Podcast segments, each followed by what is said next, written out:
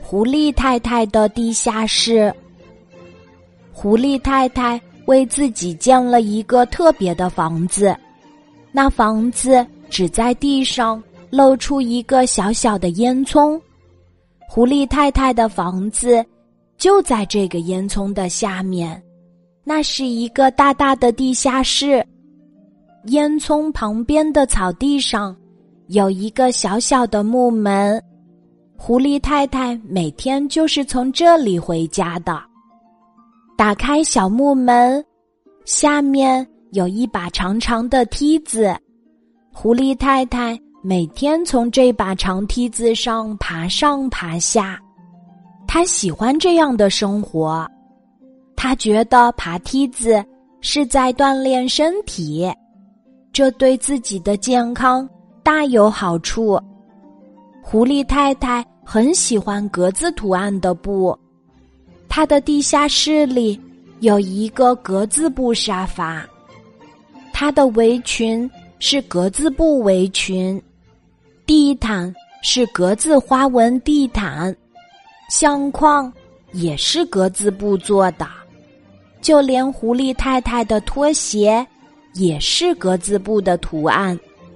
狐狸太太的地下室冬暖夏凉，冬天。外面冰雪覆盖，狐狸太太升起暖炉，煮着红茶。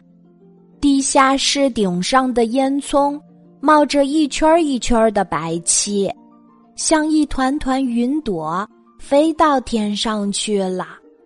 暖暖的地下室里，狐狸太太悠闲地看着书。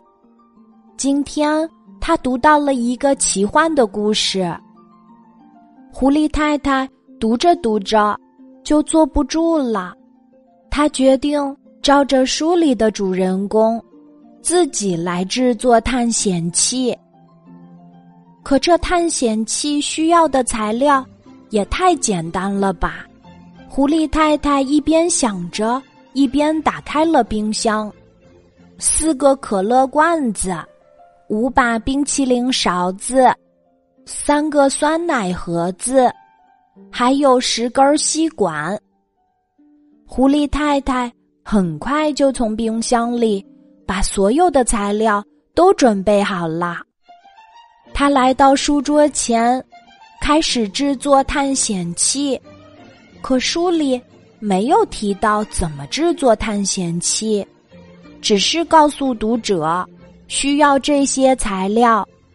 狐狸太太觉得自己遇到了困难，但这些困难并不能难倒他。他打算自己试一试。从冰箱里拿出来的可乐好冰啊！